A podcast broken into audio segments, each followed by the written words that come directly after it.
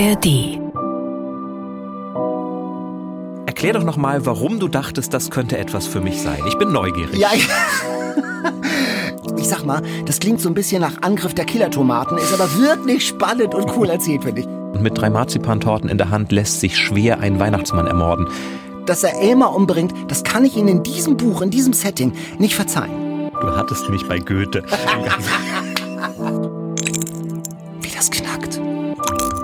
Oh. Eat, Read, Sleep. Hier kommt eine nagelneue Folge eures Bücherpodcasts. Mit frischen Buchtipps rechtzeitig zu Weihnachten. Abonniert Eat, Read, Sleep am besten in der ARD Audiothek, dann verpasst ihr keine Folge. Wir sind Jan Elert Und Daniel Kaiser. Und weil wir es gemütlich haben wollen, geht es erstmal um das Eat, also um das Essen.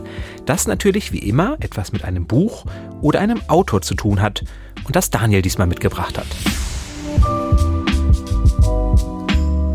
Die literarische Vorspeise.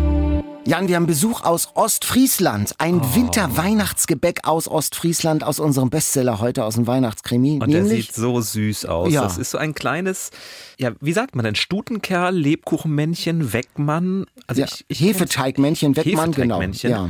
Und mit Rosinen als Augen. Und das sieht ja so ein bisschen aus wie so eine laufende kleine Figur. Also so ein bisschen wie dieser Lebkuchenmann, der vor allem wegläuft. Der Pfefferkuchenmann. Der Pfefferkronmann, genau.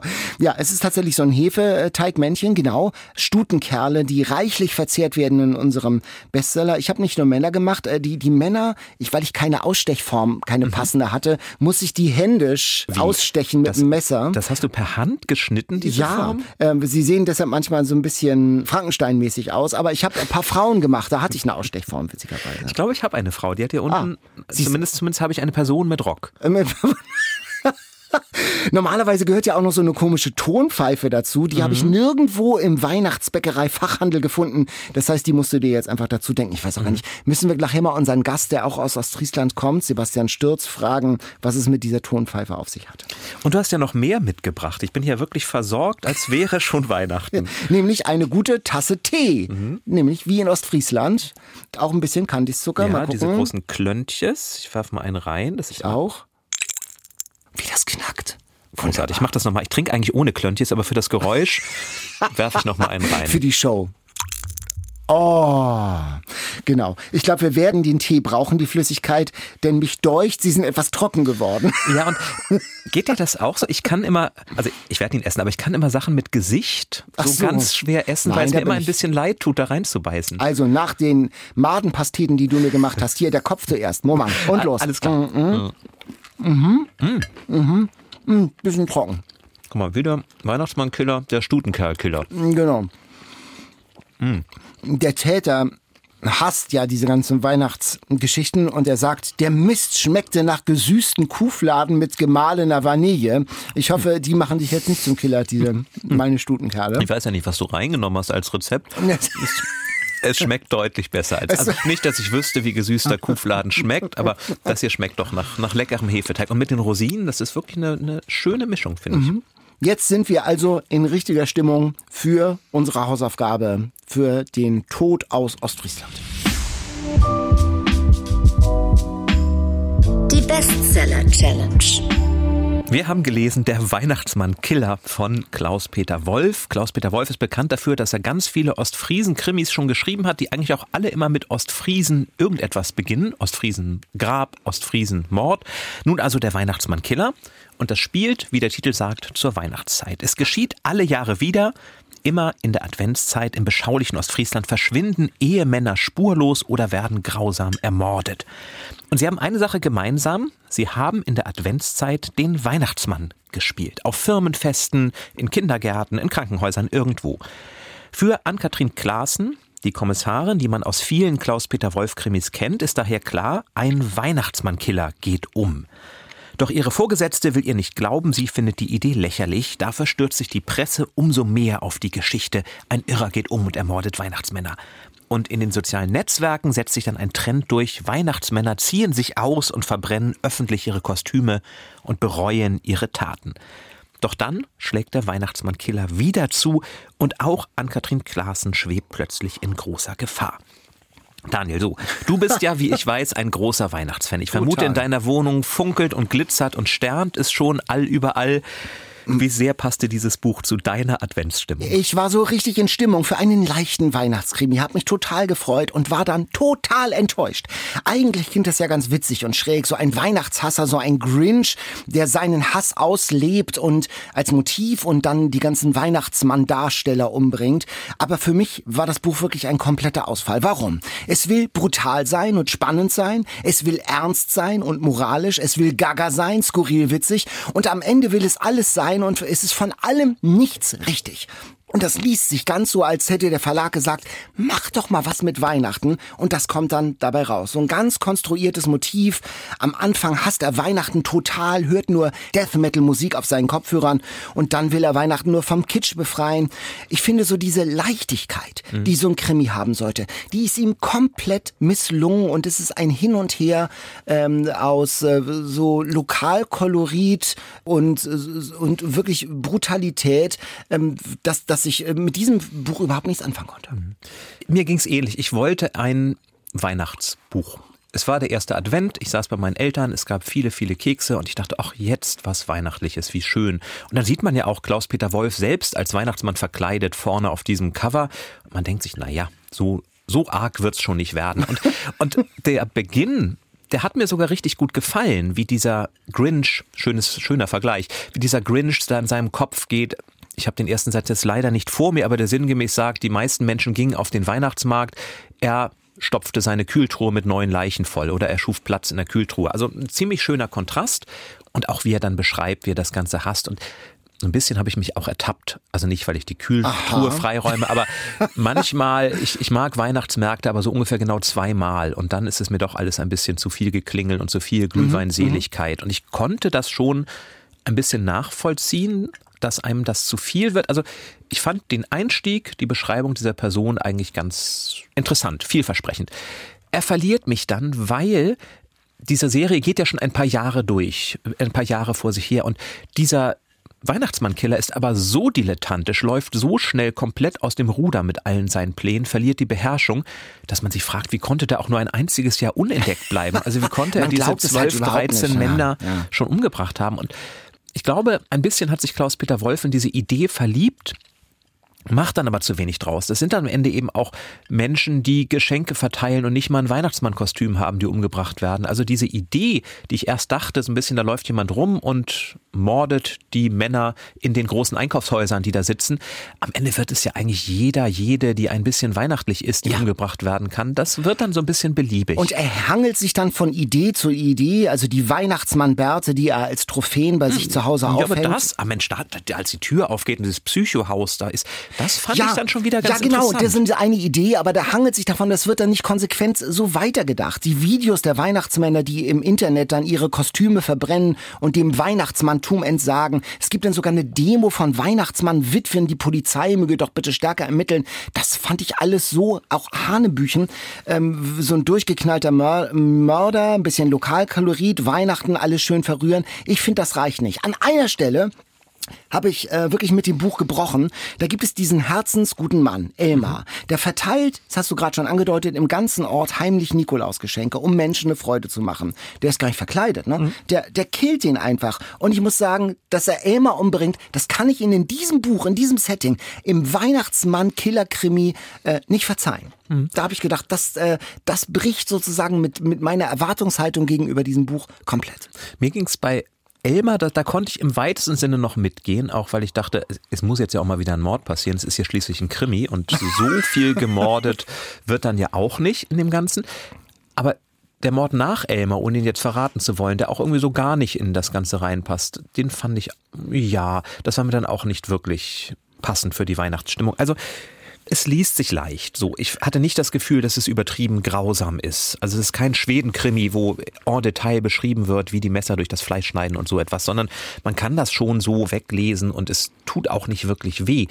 Aber diese Idee ist eigentlich zu schön, um nicht mehr daraus zu machen, sage Ja. ich mal. Also der Weihnachtshasser, der dann wirklich einen Weihnachtsfeldzug startet und das dann mit der moralischen Verweisen auf Social Media und wenn man sich da aufbegibt, da sind dann 73 Menschen, die dieses Video sehen und prompt sind die Weihnachtsmänner in Gefahr. Es ist da doch ein bisschen arg viel moralischer Zeigefinger für Weihnachten. Im letzten Drittel, so ab Seite 200, da bekommt das Ganze, fand ich, so ein bisschen Geschmack plötzlich. Und da merkt man, ach, vielleicht ist er deshalb so erfolgreich, so meint er das. Da wird dann das Lokalkolorit richtig entfaltet, da geht es dann um die ostfriesische Mentalität. Und an einer Stelle, da habe ich wirklich gelacht um was Gutes zu sagen. Mhm. Rupert, einer der skurrilen Polizisten, ist an einer Stelle so ein bisschen angeschickert und lallt. Der Verdächtige, der hat mal beim buddhistischen Standesamt in Hannover gearbeitet.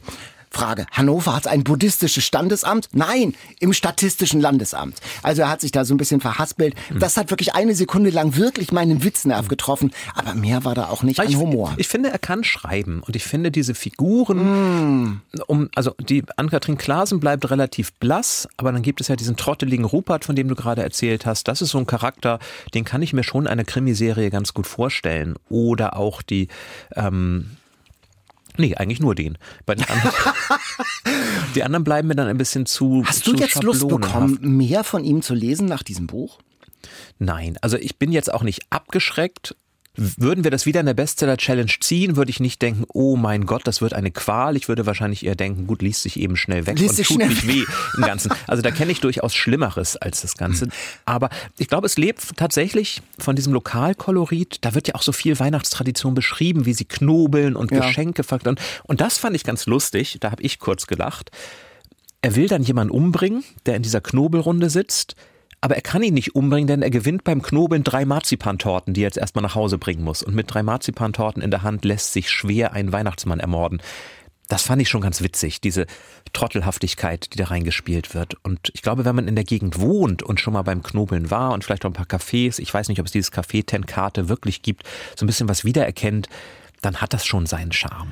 Auch die Eat Read Sleep Community hat mitgelesen, einige zumindest. Manu hat geschrieben, ich habe das Buch gestern beendet, habe mich echt gequält. Ich will nicht zu viel spoilern, schreibt sie, aber für mich passte nichts zusammen. Schade, hatte so sehr auf ein cozy Crime Buch gehofft. Der Eat Read Sleep Fanclub aus Oberschwaben, der hat geschrieben, er hat es gelesen oder sie haben es gelesen und das wird nun tatsächlich der letzte aus der Ann-Kathrin Klaassen-Reihe sein. Auch der mordende Weihnachtsmann passte für sie nicht so ganz zu ihrer Weihnachtsliebe. Einfach lesen und Häkchen dahinter setzen.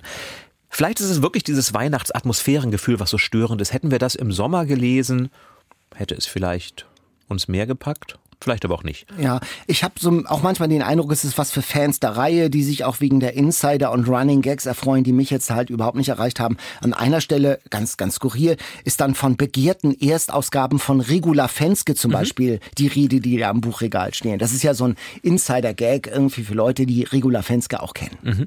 Die aber tolle Krimis geschrieben ja, hat, besser ja, als genau. diese. Und natürlich, und deswegen mögen wir das Buch nicht. Ähm, ein NDR-Redakteur ruft an und ihm wird kein Interview gegeben, weil man ja den Menschen Menschen nicht kennt und mit ihm nicht sprechen will. Das ist der eigentliche Fatale Grund, warum wir das Buch eigentlich nicht mochten. Klaus-Peter Wolf, der Weihnachtsmann-Killer. Das muss besser werden beim nächsten Mal.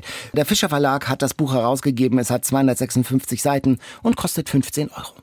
So, nun aber schnell zurück in die Adventsstimmung. Nimm noch ein Stutenkerlbissen, ein Schlückchen Tee, nimm noch ganz viel Candies die lösen sich ja so langsam auf, man muss also schnell trinken. Es mhm, kommt genau. schon so eine weihnachtlich kitschige Süße aus diesem Tee heraus. Mm.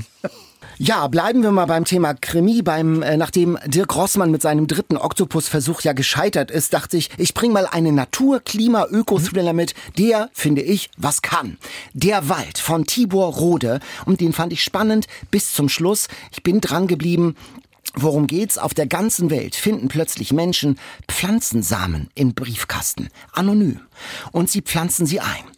Ein Fehler, denn wahnsinnig schnell wächst eine Pflanze, die dem Menschen sehr gefährlich wird. Berührung führt zu Verbrennungen. Die Pollen lösen ganz schweres, fast tödliches Asthma aus und die Pflanzen vernichten alles, was sich ihnen in den Weg stellt. Auch Feuer, diese Pflanze zu verbrennen, hilft nicht. Feuer ist kein Problem für die Pflanze, hilft sogar eher noch bei der Verbreitung, also ein Pflanzenalbtraum ich sag mal, das klingt so ein bisschen nach Angriff der Killertomaten, ist aber wirklich spannend und cool erzählt, finde ich. Mittendrin ein Biologe, genauer ein Pflanzenneurobiologe, der Pflanzen mehr zutraut als wir gemeinhin die Pflanzen für intelligent hält ähm, und der ermittelt jetzt rund um die Welt. Der heißt Markus Holland. Also wie kann man dieser Killerpflanze beikommen? Wo kommt sie her? Wer ist der Killer? Wer ist der Gegenspieler? Wer steckt dahinter? Und der Gegenspieler war dann für mich wirklich eine ganz besondere Überraschung. Die Wende im Fall war schon besonders. Ich finde stark recherchiert, zugespitzt, äh, so ein bisschen Frank Schätzing-Vibes, Zukunftsöko-Technik, Thriller. Und Goethe spielt auch eine mhm. Rolle, seine Idee von der Urpflanze, die er damals entwickelt hat. Man erfährt auch was über die Ginkgo-Baumforschung von Goethe. Also es ist wirklich ein ganz großer Bogen, aber ich finde, alle Fäden werden zusammengehalten. Ging es dir auch so, Jan? Du hattest mich bei Goethe. ich ich habe es gelesen und ja, es entwickelt gerade am Anfang einen unglaublichen Sog. Ich hätte eher gesagt Dan Brown Vibes. Ja, das sagt er sogar das, im Buch ja. selber an einer Stelle. Ja. Es ist ja ein bisschen wie in einem Dan Brown Roman, denn historische Dokumente spielen eine Rolle, Verschwörungstheorien, die Illuminaten spielen eine wichtige Rolle und dann eben die Geschichte um diese Urpflanze, die offenbar scheinbar wieder auf die Welt zurückgekommen ist. Ich glaube, das, das kann man verraten, dass, es ja. da, dass ein, ein Zusammenhang möglicherweise da ist. Und wie das erzählt ist, das fand ich richtig spannend, gerade weil auch vieles davon ja tatsächlich stimmt. Ja. Also hinten am Anhang löst Tibor Rode das auf und ich habe ich habe vor kurzem noch behauptet, ich bin nicht der Mensch, der nebenbei anfängt zu googeln im Gespräch mit Katharina, aber als hier von Goethes Urpflanze die Rede war, habe ich hab sofort ich geguckt, sofort gegoogelt, gibt es die, habe sofort die italienische ja, ja, ja, Reise gelesen. Genau, genau, genau. Das, das hat großen Spaß gemacht.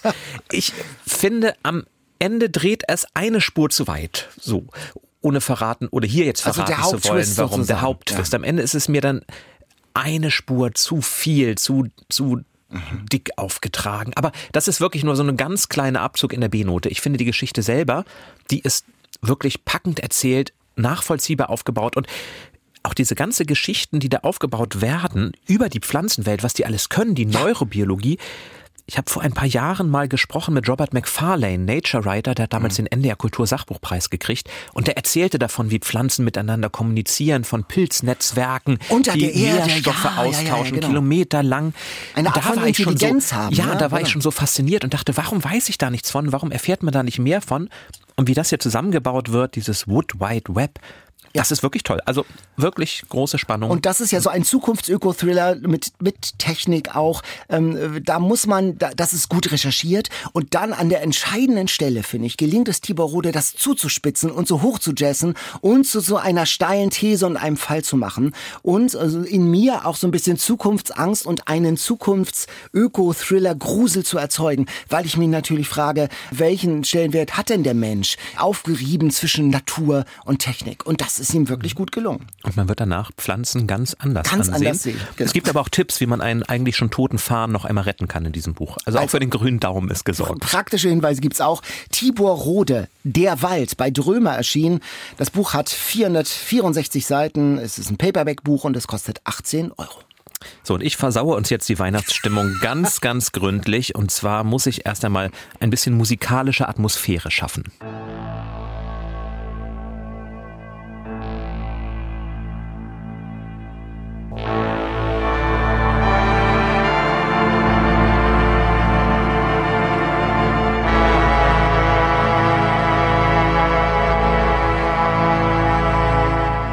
Das war David Bowie. Ah. Warsch, Warschauer, Warschauer. Warschauer. Warschauer.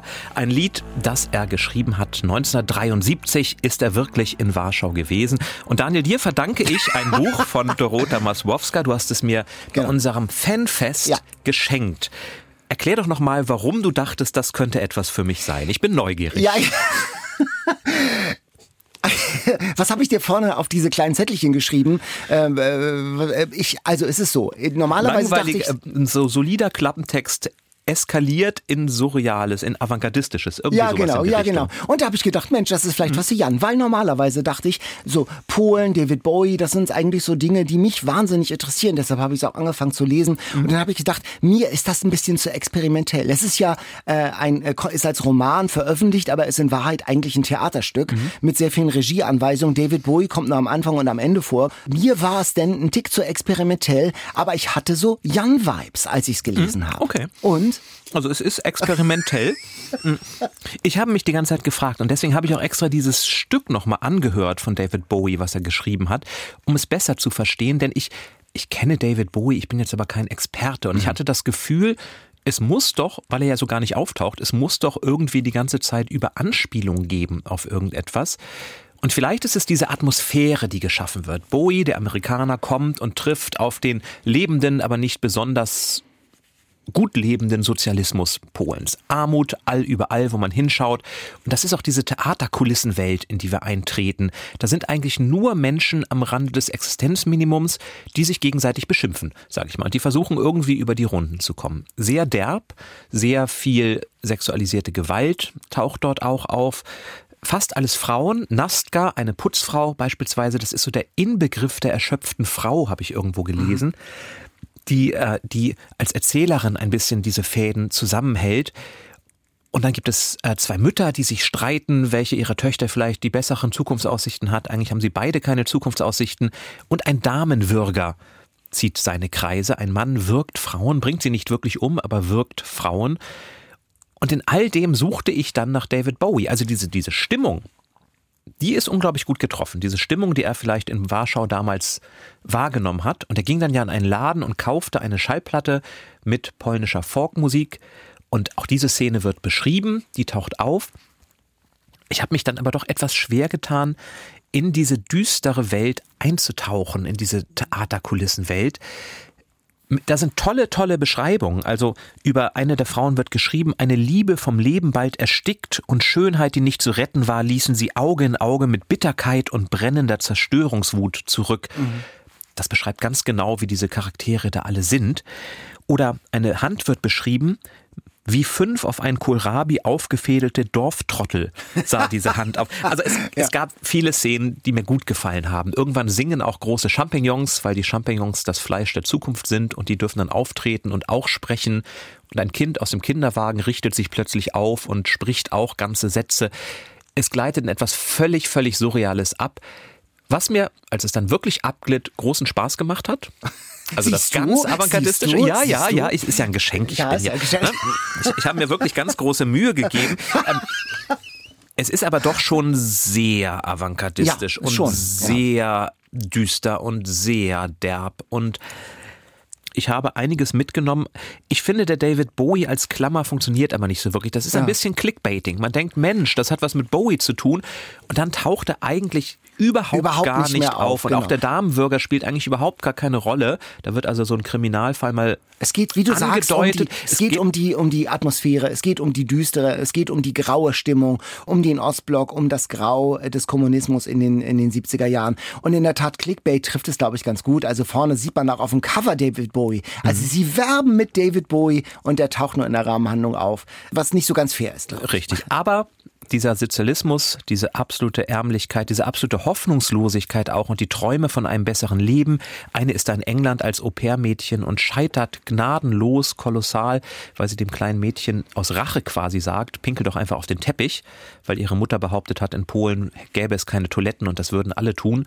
Das ist so eines der Beispiele. Also man hat danach so richtig schlechte, depressive Laune. Oh, das wollte und ich ja das nicht. Aber, das wollte nein, ich aber das, das zu erreichen ist ja umgekehrt auch eine Leistung. Also Jan findet immer was Gutes. Wer, wer solche, und man, manchmal mag ich solche Bücher ganz gern. Es mhm. passte jetzt nicht so ganz in meine Weihnachts-Advents-Kuscheldeckenstimmung. Genau.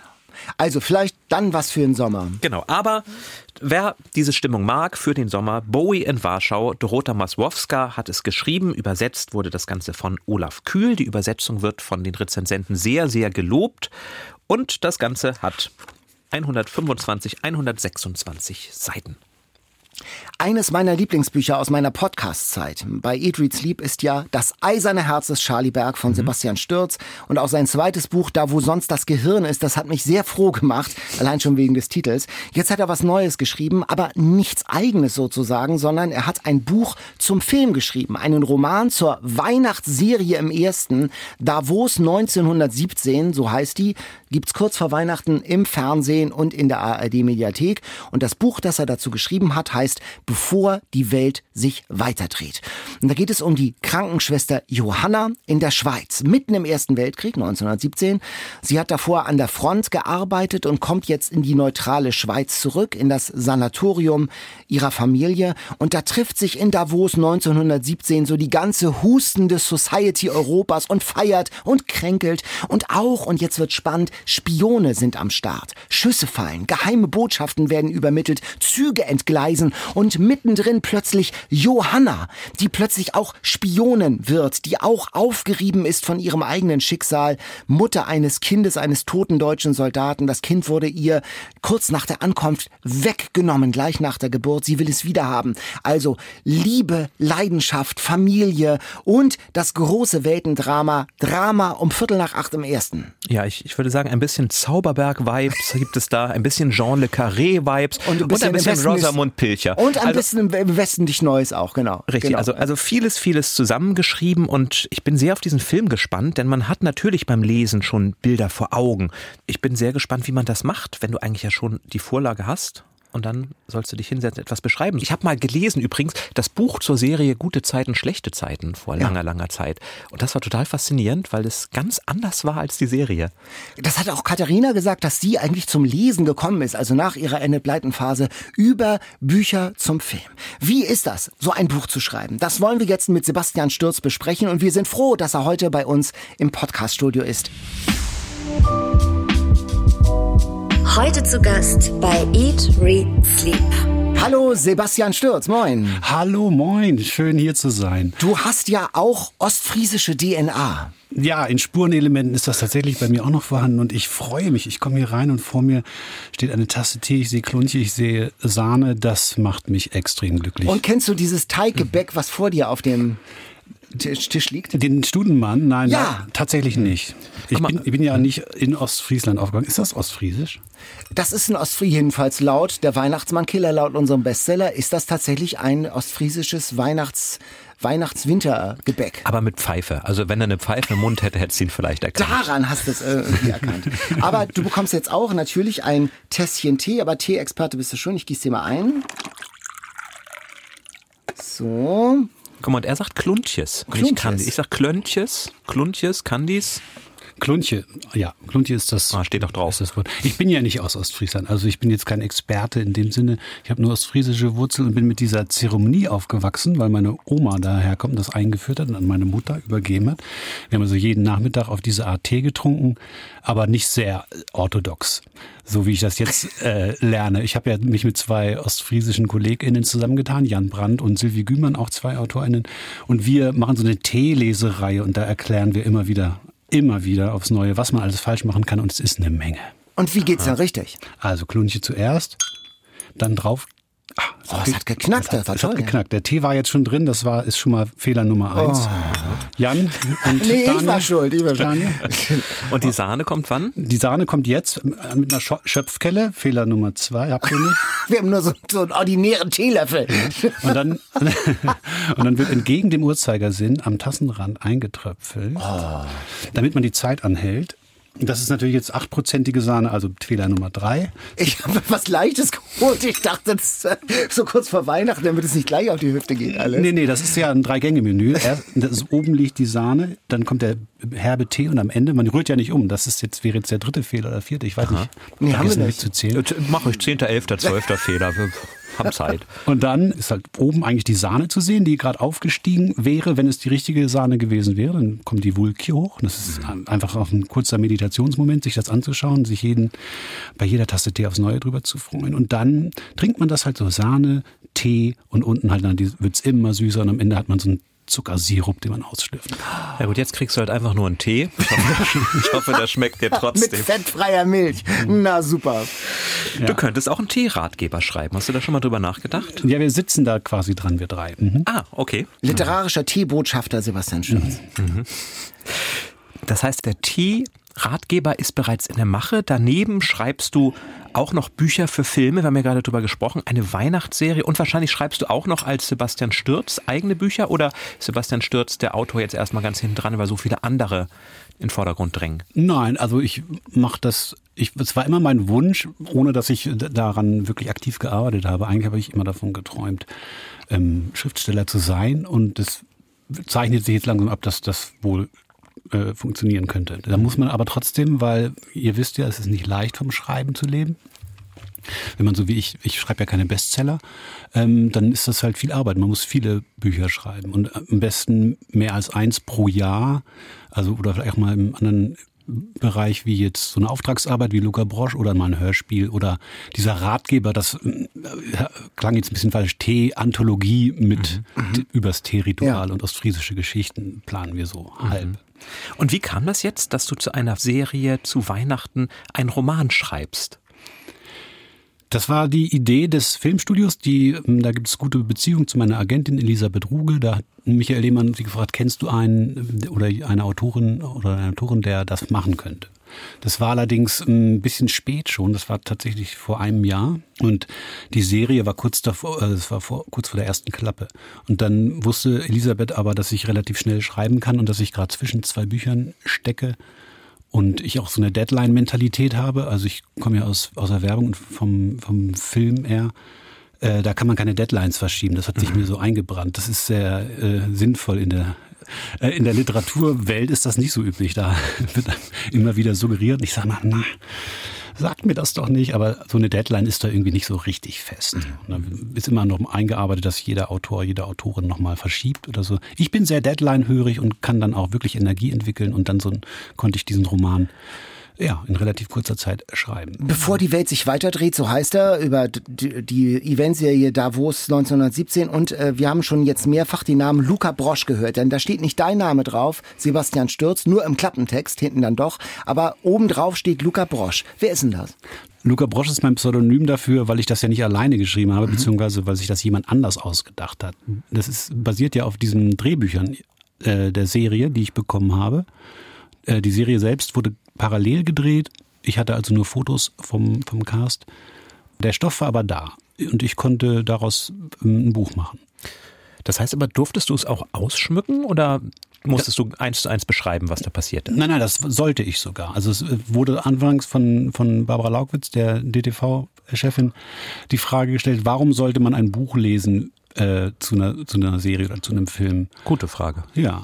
Die einzige Antwort ist ja, weil man mehr wissen möchte oder weil mehr erzählt wird oder weil es irgendeine Form von Mehrwert bietet. Und deswegen habe ich dann vorgeschlagen, lass uns doch die vier wichtigsten oder interessantesten Figuren nehmen und deren Vorgeschichte erzählen. Und die durfte ich mir dann ausdenken. Es ist ja ein unüblicher Sturzsound, vor allen Dingen bei den Liebesszenen. Also man hört da ja schon Geigen im Hintergrund. Oh ähm, ja. Mit wie viel Spaß, mit wie viel Irritation hast du die geschrieben? Also der, der Kuss war unvermeidlich oder so. Also endet, glaube ich, ein Kapitel. Das macht mir total Spaß. In so einer also ich musste mich natürlich zurückhalten, weil, weil ich ähm, natürlich dann, wenn ich jetzt als Sebastian Stürz geschrieben hätte, hätte ich das wahrscheinlich irgendwie zynisch oder ironisch kommentiert oder ins Absurde geführt, so gewisse Situationen.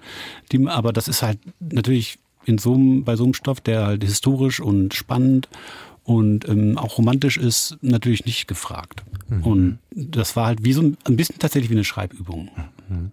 Und es ist ja tatsächlich, so kam es mir vor, eine, eine Mischung aus unterschiedlichen Genres. Ne? Es ist Liebesgeschichte, es ist natürlich Spionage, Roman, Spionage-Thriller, dann auch ein bisschen dieses Antikriegsgefühl, was da reinkam. Mit welchem hast du dich denn am wohlsten gefühlt?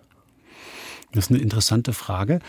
Ähm, ich fand es wirklich irrsinnig spannend, diese historische äh, Ebene. Ne? weil ich da gar nicht so gut drin bin in der Schule war, meine ich, in Geschichte. ich habe da also mich auf andere Sachen konzentriert und ähm, mein, mein Wissen über den Ersten Weltkrieg, gut, ich wusste, wer wen bekämpft hat und wie es ausgegangen ist und dass mal irgendwer aus dem Fenster geschubst wurde, aber da hörte es schon mehr oder weniger auf und mich dann nochmal da richtig reinzulesen und auch Sachen zu erfahren, die jetzt auch nicht so Common Knowledge sind. Also mhm. was die Deutschen da mit den russischen Revolutionären für Deals gemacht haben und so weiter. Das ist ja schon total spannend. Und das hat total Spaß gemacht, sich da reinzulesen. Und auch gerade diese eine Figur Sair aus Afrika, der ich ein ganzes Kapitel gewidmet habe, mich da in diese Zeit des Kolonialismus reinzuarbeiten, was Belgien da eigentlich veranstaltet hat im, im Kongo, das ist ja irrsinnig mhm. grausam. Und ähm, da habe ich wirklich viel recherchiert und zugelesen. Ich habe noch nie ein Drehbuch in der Hand gehabt und das frage ich mich, stehen da nicht nur die Dialoge? Wie ausführlich ist denn das schon? Also wie viele Vorgaben hattest du denn da? Der Drehbuchautor denkt sich natürlich schon aus, wie das da aussieht und wie das da abläuft. Und äh, Handlung, die jetzt nicht in Dialogen passiert, ist da schon im Groben und Ganzen beschrieben. Das ist dann aber sowas wie ähm, während die Männer, wie es Sitte ist, aufstehen, folgen wir Johanna, die verzweifelt aus dem Saal flüchtet. Folgen ihr durch ein Roulettezimmer, wo ein paar reiche Gäste lachend spielen, ihr zunicken. So. Und daraus machst du ein halbes Kapitel. ja, das ist tatsächlich ja. so, mal so, mal so. Also es gibt so eine, in dem Drehbuch gibt es so zwei Sätze oder so, wo darüber gesprochen wird, ja, die Belgier haben ja im Kongo 10 Millionen abgeschlachtet. Und äh, ist irgendwie klar wird, Zaire hat echt Hass auf, auf die Belgier, weil die seine ganze Familie umgebracht haben. Mhm. Und daraus sind dann sechs, sieben Seiten über den Kongo mhm. geworden. Und hattest du manchmal auch das Gefühl oder den Wunsch beim Lesen, es eigentlich anders weiterzudrehen? Dass du gesagt hast, auch diese Entwicklung, also da hätte ich doch die viel bessere Idee? Ja, was heißt besser? Es, ist, es gibt Sachen, die funktionieren im Fernsehen besser als im Buch. Und im Fernsehen verzeiht man auch viel mehr. Da hält man sich dann auch nicht länger auf, weil man ist ja, man kriegt das äh, Tempo ja vorgegeben. Man kann nicht irgendwie nochmal anhalten, zurücklesen. Oder die wenigsten Leute machen das ja beim, beim Film gucken, dass sie nochmal zurückspulen oder so. Und dann ist man ganz schnell über so einen Moment der Irritation oder der Frage, hä, wieso weiß die das jetzt oder wieso macht die das nicht so? Und dann uff, weiter geht's so. Ne? In 45 Minuten bist du da durchgezerrt und das ist halt die ganze Zeit Action, Action. Beim Lesen muss ich die ganze Zeit in den Kopf der Hauptfigur gucken und es muss alles motiviert sein. Das ist halt die große Aufgabe gewesen. Alles, was sie da macht, soll nachvollziehbar sein. Oder auch so Details, die im Film übersprungen werden, weil sie vielleicht nicht erzählt werden können, weil es zu langweilig ist oder zu teuer ist darzustellen. Wenn die nach einer Geburt irgendwie auf, in der Serie irgendwie der, von einer Sekunde auf die anderen wird ihr das Kind weggenommen und dann sitzt sie schon im Weihnachtsfest und wird verheiratet und dazwischen weiß man nicht, wie viel Zeit ist denn dazwischen vergangen. Mhm. Ne? Nach einer Geburt mal eben so zurück ins gesellschaftliche Leben und niemand sieht den Bauch. Das kann ja nicht sein. Das heißt, da musste ich dann erstmal ein paar Seiten schreiben, wie sie da noch von den Nonnen Aha. gepflegt wird und wie sie den Bauch auch bandagiert bekommt, damit man das nicht sieht und wie sie sich runterhungert, damit man ihr auch nicht das vollere Gesicht Aha, ansieht. Also du, du, hast dann quasi die, die Lücken durch Recherchen gefüllt, kann genau, man das so sagen. Genau. Hast du den Film denn jetzt schon gesehen? Ich meine, zwei Folgen. Es ist eine Serie aus sechs und? Folgen. Und? Es war, es war der Hammer. Es war wirklich, die haben mein Buch richtig gut verfilmt. es sieht genauso aus, wie ich es mir vorgestellt habe. Wirklich? Ja, ist das so? Es ist der Hammer, wirklich. Also ich kann, ich kenne, ich kann ja die Dialoge zum Teil mitsprechen, mhm. auch wenn ich sie angepasst habe. Aber ich habe ja alle Gesichter vor Augen gehabt beim Schreiben. Ne? Und die, das, da gibt's halt keine Überraschung. Die sehen halt wirklich so aus, weil ich, weil ich Fotos hatte. Aber die sprechen halt natürlich ein bisschen anders, bewegen sich anders. Manche haben so eine andere Farbe, aber das macht nichts. Das ist, ähm, mhm. die haben einen wahnsinnigen Job gemacht ne, von der Ausstattung. Das ist unfassbar. Mhm. Wie sieht es denn aus mit den Sebastian Stürz-Romanen? Würdest du dir jetzt auch wünschen, dass Charlie Berg vielleicht nächstes Jahr die Weihnachtsserie wird? Nichts lieber als das. Klar, ich träume davon. Du hast ja was gemacht, wovon einige Autoren träumen. Du hast ein Pixie-Buch geschrieben. Ja, genau. Äh, es geht um den ersten Schulweg und der kleine Bruder, der das zum ersten Mal machen muss, kriegt von seiner Schwester das gezeigt und der Papa und der Hund laufen aber nochmal mit. Aber gucken aus der, Papa guckt aus der Ferne, ob sie alles richtig machen. Und dann werden so die, habe ich so die Regeln vorgegeben bekommen, die auftauchen sollen. Zum Beispiel? Nicht auf dem äh, Radweg fahren. Ach so, die Verkehrsregeln. Ich dachte jetzt die sprachlichen Regeln, wie man ein Prinzip. ja, da gab's auch, da, doch, da gab's auch Regeln. Tatsächlich so keine Zeitsprünge. Ja. Das sind fünf, sechs äh, Lesealter oder Vorlesealter. Verstehen die nicht, wenn ein Tag vergeht von einem Bild auf den anderen. Das muss alles an einem Tag passieren und es gab natürlich eine Zeichenvorgabe, ich glaube 3000. das ist halt so geil, man schreibt halt an so einem Tag dann so ein Pixie-Buch ne? und dann äh, kommt das irgendwann gezeichnet und das ist ganz zauberhaft. Wie hart ist denn das Lektorat da bei Pixie? Mega hart. Also es, äh, da bleibt kein Wort auf dem anderen. Ne? Wenn man das nicht kann, wie ich, also nicht sein Leben lang Kinderbuchautor war, dann kommt, kommen natürlich da irgendwie zu komplizierte Sätze erstmal bei raus und so. Ne? Und ich hatte eine sehr erfahrene Pixie-Buchlektorin und die hat das dann richtig durch die Mangel genommen, bis es dann so gedruckt werden konnte. Wie wichtig ist denn da die Vernetzung im Literaturbetrieb? Also es kommen wahrscheinlich nicht alle aus heiterem Himmel auf dich zu, sondern es geht auch viel darum, dass man jemanden kennt, der jemanden kennt oder wie funktioniert das? Ja klar, je, je mehr man da unterwegs ist, der Literaturbetrieb ist ja winzig. Ne? Das hat, ist ja, ich bin ja jetzt erst seit kurzem da drin, 2020 ist mein Buch erschienen und mhm. und sogar wir kennen uns schon. Und wir sind uns schon äh, auch auf einer, im, im Literaturkontext begegnet.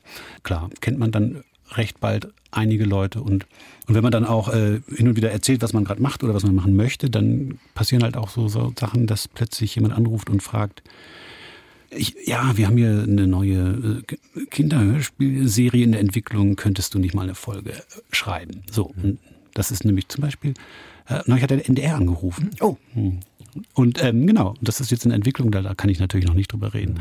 Und sowas ist natürlich toll, wenn aus heiterem Himmel jemand fragt, äh, könntest du das machen? Und es ist halt genau das, worauf man Lust hat. Das ist ein Traum. Jetzt hört ja der gesamte Literaturbetrieb zu, der ist ja nicht so groß.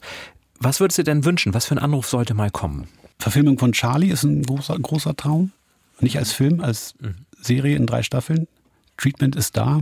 Anruf gereicht. Meine Agentin hat das. in dieser Betrug. Das ist ja schon mal ein guter Wunsch. Das ist schon mal ein guter Wunsch, ne? Nee, ansonsten möchte ich eigentlich nur, nur weiter meine, meine Bücher schreiben und das machen, mhm. was mir Spaß macht. Im Hamburger Literaturjahrbuch, dem Ziegel, war schon ein Kapitel deines neuen Romans ja. zu lesen. Ja. Und das spielt in einem Kinderheim, ne? in einem katholischen Kinderheim. Ja, genau, in so einem Waisenheim. Ja. Hm.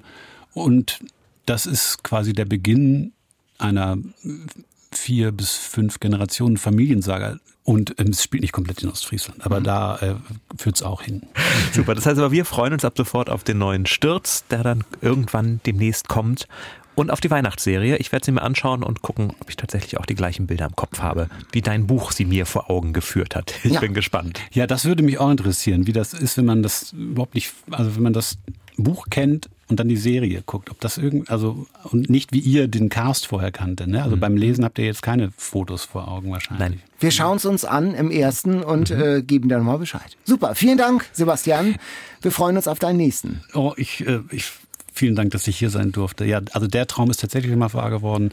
Ich höre ja euren Podcast nahezu jede Folge und bei der nächsten Folge mich selbst hören zu können, wird schon ein bisschen absurd. Ja, ja wenn du wüsstest, was du alles gesagt hast, lass dich überraschen.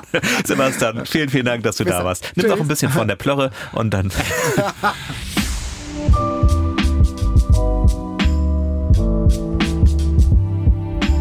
Jo, Daniel, hast du das eigentlich beim Lesen, dass du dir wirklich Gesichter konkret vorstellst, dass du dann denkst, was weiß ich, äh, Heathcliff sieht genau so aus? Naja, Oder? es kommt natürlich auf die Beschreibung an. Bei Heathcliff hatte ich schon relativ. Also aus Sturmhöhe. Aus Sturmhöhe. Hm. hatte ich schon ein relativ konkretes Gesicht äh, vor Augen, aber das ist ja immer so, wenn man denn was im Fernsehen sieht oder im Film, Film und im Kino oder eine Illustration, dann gleicht sich das doch sehr schnell äh, mhm. an irgendwie, ne? also mit, mit dem inneren Bild, das man hatte. Wie sieht denn Johanna für dich aus, jetzt hier die Protagonistin aus der Serie? Die hat für mich schulterlanges Haar, ist eher so ein, so ein jüngerer, freundlicher Fräulein Rottenmeier-Typ. Also hm. so zwischen Fräulein Rottenmeier und Sissy, also dieses Sinnliche noch mehr. Schöne also Beschreibung. Ja. Weihnachten wissen wir mehr. Weihnachten wissen wir, wissen wir mehr. Ja, Sebastian Stürz als Luca Brosch, bevor die Welt sich weiterdreht, bei DTV erschienen. 459 Seiten für 23 Euro. Und das mit dem Pixie-Buch, da müssen wir auch mal jemanden einladen, vielleicht vom Verlag. Das finde ja, ich auch genau. total spannend, wie, wie das funktioniert. Das eigentlich? Was sind die Regeln irgendwie? Literatur für die ganz Kleinen, auch das sind Bücher. Auch Büchermenschen. Hast du denn einen Adventskalender? Ich habe einen Adventskalender, ja. Einen so einen gekauften mit Billo-Schokolade, die halt Sodbrennen macht? Nein, oder? einen musikalischen Adventskalender. Den habe ich geschenkt bekommen von einem Freund, der gibt eine Zeitung heraus, für die ich regelmäßig immer noch ein bisschen schreibe. Und der hat mir jetzt zu Weihnachten einen musikalischen Adventskalender geschenkt. Da macht man ein Türchen auf und es erklingt ein Lied. Also wir hatten schon vom Himmel hoch beispielsweise. Ah, Weihnachten schon. Weihnachten schon, mhm. ja. Also schon, schon Weihnachten. Macht dann, hoch die Tür. Oh. Viele schöne Lieder. Ja, macht hoch die Tür. 400 Jahre alt gerade geworden. Und weihnachtlich geht es weiter mit einem ganz besonderen literarischen Adventskalender. Die Alltime Favorites. Und das verrät schon der Titel. 24 Türen heißt dieses Buch von Klaus Modig. Und das hat uns Dietmar empfohlen. Den haben wir bei unserem Fanfest in Hannover Ja. getroffen. Da kam er auf uns zu und sagte, ich habe da einen Tipp, der müsste jetzt eigentlich Weihnachten endlich mal dran sein. Genau, er hat das, das Buch vorgeschlagen und er hat gesagt, meine Frau Andrea und ich, wir nehmen uns vor, es in der Adventszeit auch mal wieder zu lesen. Abschnittsweise natürlich. Es hat 24 Kapitel und das bietet sich dann natürlich an, Tag für Tag. Es ist eine Familiengeschichte. Die Töchter des Ich-Erzählers, Laura und Miriam, die sind eigentlich aus dem Alter raus, an dem sie sich noch vom Weihnachtszauber begeistern lassen und erst recht nicht von Adventskalendern. Das ist ja alles für kleine Kinder. Verwöhnte Teenager Aber sind das. dann und wie? Aber dann bringt ihre Mutter einen ganz besonderen Kalender mit ein, der wie eine Diskokugel aus Spiegeln zu bestehen scheint. Ein alter Mann habe ihn ihr geschenkt, sagt sie, der in so einem wunderlichen Haus wohnte, könnte auch ein bisschen der Weihnachtsmann sein. Und hinter jedem Türchen verbirgt sich eine Zeichnung, also keine Schokolade, sondern eine Zeichnung. Ein alter Schuh, ein Banjo, ein Spiegel, Bilder, die beim Ich-Erzähler eine vage Erinnerung auslösen, die er aber nicht so ganz zuordnen kann. Und dann erzählt Klaus Modig parallel zu dieser Geschichte zwischen Miriam und Laura und der Familie eine zweite Adventsgeschichte, eine, die im Jahr 1946 spielt, direkt nach dem Krieg in bitterer Armut. Und dort erzählt ein Mann, wie er eben sein Leben, seine Weihnachtszeit durchlebt. Und das wird dann sehr kontrastiert, eben die verwöhnten Teenager auf der einen Seite und derjenige, der sich freut, dass er überhaupt Schuhe hat, während die anderen nicht mal die Schlittschuhe der Schwester auftragen wollen, weil die ja längst uncool geworden sind und sich neue wünscht. Also zwei ganz unterschiedliche Geschichten, die zeigen am Ende aber beide, worauf es an Weihnachten doch wirklich ankommt. Und Klaus Modig als Erzähler, der dann seine eigene Kindheit sozusagen dazwischen dann auch reflektiert und alles wird zusammengehalten sozusagen von ihm. Das ist ein ganz großes, tolles Panorama der deutschen Nachkriegsgeschichte. Wunderbare Lektüre mit ganz vielen Zeitgeist-Anspielungen aus den 90er Jahren. Ende der 90er hat er das Buch ja geschrieben. Da taucht dann Manfred Krug in der Telekom-Werbung auf und Alanis Morissette sozusagen als Zeitmarker. Das ist ja auch schon Vergangenheit für uns. Das ist schon 23 Jahre her. Äh, Aber wenn man sozusagen diese Zeit auch erlebt hat, dann entdeckt man äh, viele Anspielungen zum Kichern, denn es ist auch ein sehr lustiger, ironischer, zynischer, so manchmal mit Altherrenhumor äh, gespickter Väterwitz sozusagen. Ja? Ja, aber gerade eben dieses parallele Nebeneinander erzählen, Ja. das zeigt, was nehmen wir heute eigentlich als selbstverständlich hin, was es für die Eltern, Großelterngeneration noch gar nicht gewesen ist und ja auch heute für viele Menschen auf der Welt noch gar nicht ist. Ein Buch, das wirklich in nachdenkliche Weihnachtsstimmung versetzt. Und heute ist ja erst Tag 8, also ist noch nicht zu spät, noch anzufangen und dann kann man ja tatsächlich jeden Tag ein Kapitel lesen und vielleicht auch mit den Kindern darüber sprechen und so in ein Gespräch kommen, wie war das eigentlich früher bei euch? Also vielen Dank Dietmar und Andrea für diese Erinnerung. Ich habe es wirklich sehr gerne wiedergelesen. Es heißt 24 Türen von Klaus Modig, erschienen zum Beispiel bei Kiwi im Taschenbuch, 256 Seiten hat es und kostet 10 Euro. So, Jan, und Weihnachtsfriede war gestern. Ach. Jetzt geht es in die Arena.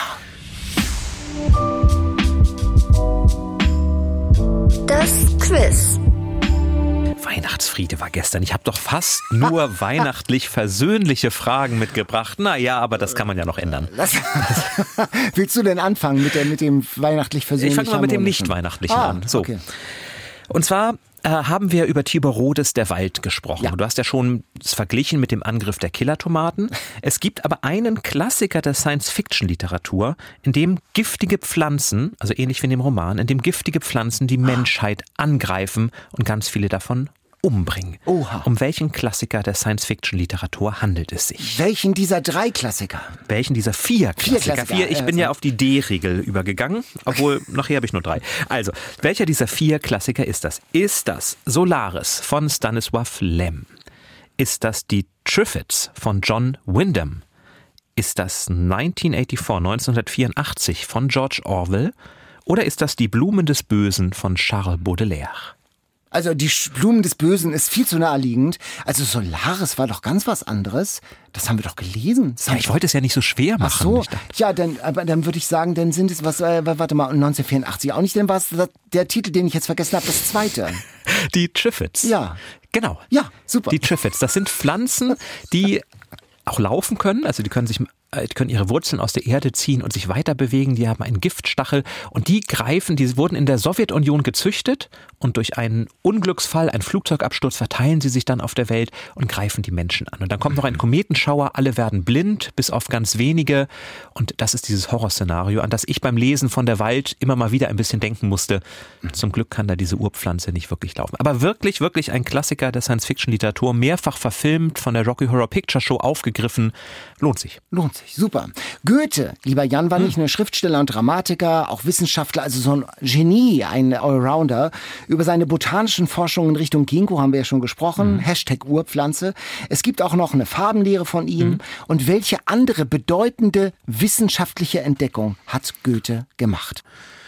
Ich hätte ein Multiple Choice. gib doch mal ein Multiple Choice. Also hat er den Asteroiden Pallas entdeckt? Hat er die magnetische Wirkung des elektrischen Stroms entdeckt, also den Elektromagnetismus? Oder hat er einen Zwischenkieferknochen beim Menschen entdeckt?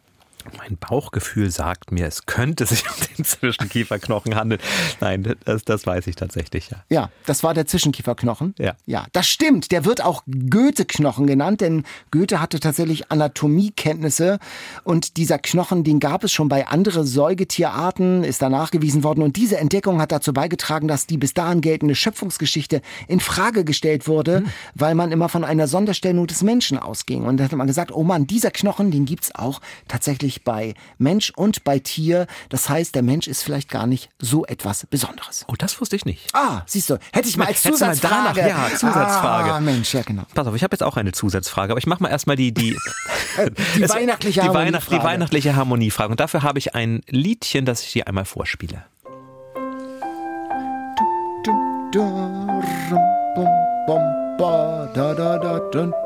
Ich sehe, du kennst es. Morgen kommt der Weihnachtsmann. Genau. Richtig, damit Ja, hast du die. Frage, eigentlich die, die erste Frage schon beantwortet. Sehr Nämlich, gut. welches Weihnachtslied ist das? Jetzt aber Zusatzfrage. Oha. Von wem stammt der Text? Das habe ich gewusst und ich habe es vergessen. Ich habe ein Multiple Choice. Ja, Ist es Johann Wolfgang von Goethe? Ist es August Hoffmann von Fallersleben? Oder ist es Annette von Droste-Hülshoff? das ist eine super Frage. Ich würde Goethe ausschließen. Also Weihnachtsmann ist, glaube ich, unter Goethes Würde. Es Also sei denn, der Weihnachtsmann hat einen Hat Zwischenkieferknochen. er so schön genommen. Annette von Droste-Hülshoff. Also ich glaube, morgen kommt er von der... Ich, also ein Bauchgefühl sagt mir, es war Fallersleben. Und jetzt guckst du mich ganz komisch an. Nein, ich gucke Nein. deinen Bauch an. Achso, sag mal. Und jetzt sag mal. Und das ist richtig. Ja, genau. August Hoffmann von Fallersleben hat es geschrieben. Er hat damals einen Text gewählt, den man heute wahrscheinlich nicht mehr singen würde. Morgen kommt der Weihnachtsmann, kommt mit seinen Gaben, das bleibt. Ja. Aber dann Trommel, Pfeifen und Gewehr, Fahnen und Säbel und noch mehr. Ja, ein ganzes Kriegesheer möchte ich gerne haben. So unchristlich waren Das singen wir nicht mehr. Das wurde Hilger Schalem, sei Dank, umgedichtet nach dem Zweiten Weltkrieg. Aber der Urtext und auch später das mit Erkennst ja unsere Herzen, Kinder, Vater und Mama, das ist alles noch von, von Fallersleben. Ich habe eine ganz, ganz einfache Frage für dich aus deinem Expertisengebiet. Eine Frage für dich, Jan. Ostfriesland hat einen eigenen Literaturnobelpreisträger. Wer war das? Ja. Das weißt du natürlich. Ja, ja, ja, das, das weiß ich. Ähm, das ist Ich habe gar kein Multiple Choice vorbereitet. Nein, nein, nein, ich weiß es. Und so schlimm es aber ist, ich komme jetzt Euken. Euken ja, richtig. Rudolf Christoph Eucken. Zusatzfrage, ähm, in welchem Genre hat er denn so geschrieben? Sachbücher, Philosophisches, so die Weltenseele. Eucken hat übrigens von sich behauptet, als er den Preis kriegte, er habe jetzt alle Statuten studiert und festgestellt, er hat den Preis absolut verdient. Genau. Äh, Die anderen waren nicht gleichermaßen begeistert Nein. damals. Äh, Selma Lagerlöf hat ihn damals nicht bekommen. Äh, Es gab da so, war, er war so eine Kompromisslösung. Sie hat ihn aber im, im nächsten Jahr dann bekommen. Ja, und ich sage jetzt selten etwas nicht so Gutes über Nobelpreisträger, aber wenn man auf einen verzichten kann, ah, dann wäre Rudolf Eucken schon ziemlich hoch auf dieser Liste. Jan, das war, diese Frage war mein verfrühtes Weihnachtsgeschenk für dich. Dankeschön. aber hey, du hast auch alle meine beantworten können, also waren sie doch gar nicht so schwer. Bestseller Challenge. Die Auslosung. So, mal gucken, ob ich jetzt auch ein Weihnachtsgeschenk für dich Für noch Katharina. ziehe. Für die nächste Folge. Hier ist unsere berühmte Keksdose. Mit den Büchern der Spiegel-Bestsellerliste und denen der Independent Book Fair. Sabine Ebert, der Silberbaum. Aha, was auch immer das ist. Der Silberbaum, Sabine Ebert. Die siebente Tugend ist der Untertitel und wenn ich auf das Cover schaue, dann sehe ich ein mittelalterliches Gemälde oder eine mittelalterliche Zeichnung und sowas wie eine Urpflanze aller Goethe im Hintergrund. Jetzt hast du mich. Urpflanze, Goethe, zack, bum, bonjour. Die siebente Tugend, der Silberbaum von Sabine Ebert. Wenn ihr mitlesen möchtet, wenn ihr mitmachen möchtet bei unserer Eat, Read, Sleep Bestseller Challenge, dann kauft das Buch, lest mit und schreibt uns, wie ihr den Bestseller findet an eatreadsleep.ndr.de. Unterstützt Daniel und Katharina und wenn ihr Quizfragen habt, auch das schickt gerne an uns. Immer und wenn ihr damit. so leckere ostfriesische Wegmänner essen wollt und erfahren wollt noch einmal ein Original-Tee-Rezept, das verspreche ich jetzt einfach mal von Sebastian Stürz, das stellen wir euch auch auf die Seite. Ja, das war's für heute. Bis zum nächsten Mal. Schöne Adventszeit. Viel Spaß beim Lesen. Macht es gut. Bis bald. Tschüss. Eat, Read, Sleep. So, jetzt habe ich noch einen letzten Schluck Tee hier. Ich einen letzten Krümel Wegmann, aber mit Rosine. Ab- Also das können Sie die Ostfriesen. Also, aber da ist in unserer Tee-Kompetenz noch äh, einiges Luft, an Luft nach oben, habe ich, den- hab ich den Eindruck. Wir haben ja noch 100 Folgen. Und zum Abschluss haben wir, wie immer an dieser Stelle, noch einen Podcast-Tipp für euch. Und zwar diesmal Kunstverbrechen, der True Crime Podcast von NDR Kultur. Alle Folgen von Kunstverbrechen findet ihr in der ARD Audiothek und wir verlinken euch den Podcast auch noch einmal bei uns in den Show Notes. Und wir empfehlen euch sehr, da mal reinzuhören. Es ist wirklich True Crime der anderen Art. Und wie das klingt, davon gibt es jetzt schon mal einen kleinen Eindruck. Es ist wahnsinnig voll, quasi kein Durchkommen, aber ich stehe jetzt vor dem berühmtesten Gemälde der Welt. Ihr musstet lange warten, aber nun ist es soweit. Wir sind zurück mit Kunstverbrechen. Ab dem 7. November heißt es wieder True Crime meets Kultur. Dann startet nämlich unsere zweite Staffel von Kunstverbrechen, dem True Crime Podcast von NDR Kultur. Wieder mit mir, Torben Steenbuck, und mir, Lenore Lötsch. Wir haben lange recherchiert, waren viel unterwegs und sind für Kunstverbrechen dieses Mal sogar noch einen Schritt weiter gegangen. Wir nehmen euch mit auf Kunstverbrecherjagd ins Ausland. Ich bin früh morgens am Charles de Gaulle Airport in Paris gelandet und bin direkt in die Stadt gefahren. As a matter of fact, I'm standing outside of your office. So, uh, is, is he maybe there? In der zweiten Staffel rollen wir fünf neue, spannende Fälle für euch auf. Es wird um den wohl spektakulärsten Fall von Hehlerei mit einer archäologischen Raubgrabung gehen. Dafür nehme ich euch auch mit auf einen illegalen Trip mit zwei Schatzsuchern. Also ich weiß in Lübeck, da haben sie von Bekannten die Reifen zerstochen. Also so weit geht der Futterneid, ne? Der Konkurrenz. Wir treffen einen der größten Betrüger im deutschen Kunstgeschäft, der mal in den höchsten Kreisen unterwegs war und dann tief gefallen ist, weil er verraten wurde. Wenn ich dich das nächste Mal sehe, gibt's eins in die Fresse. Wir sind auf bisher unentdeckte Spuren in einem faszinierenden Fälschungsskandal gestoßen. Ich mache jetzt auf und in der Kiste enthalten sind ganz viele Skizzen. Es wird auch wieder tief in Akten zu den Kunstdelikten geblättert. Okay, hier sind sie, Lenore, die Akten zu dem Fall aus dem französischen Nationalarchiv. Du hast sie echt dabei. Das ist für mich wie Geburtstag. Ihr bekommt in der neuen Staffel Kunstverbrechen also wieder spannende True Crime Fälle. Ohne Mord und Totschlag, aber dafür mit ganz viel Kunst. Ihr könnt alle bisherigen Folgen von Kunstverbrechen in der ARD Audiothek hören. Abonniert hier am besten direkt den Podcast, damit ihr keinen unserer kommenden Fälle verpasst.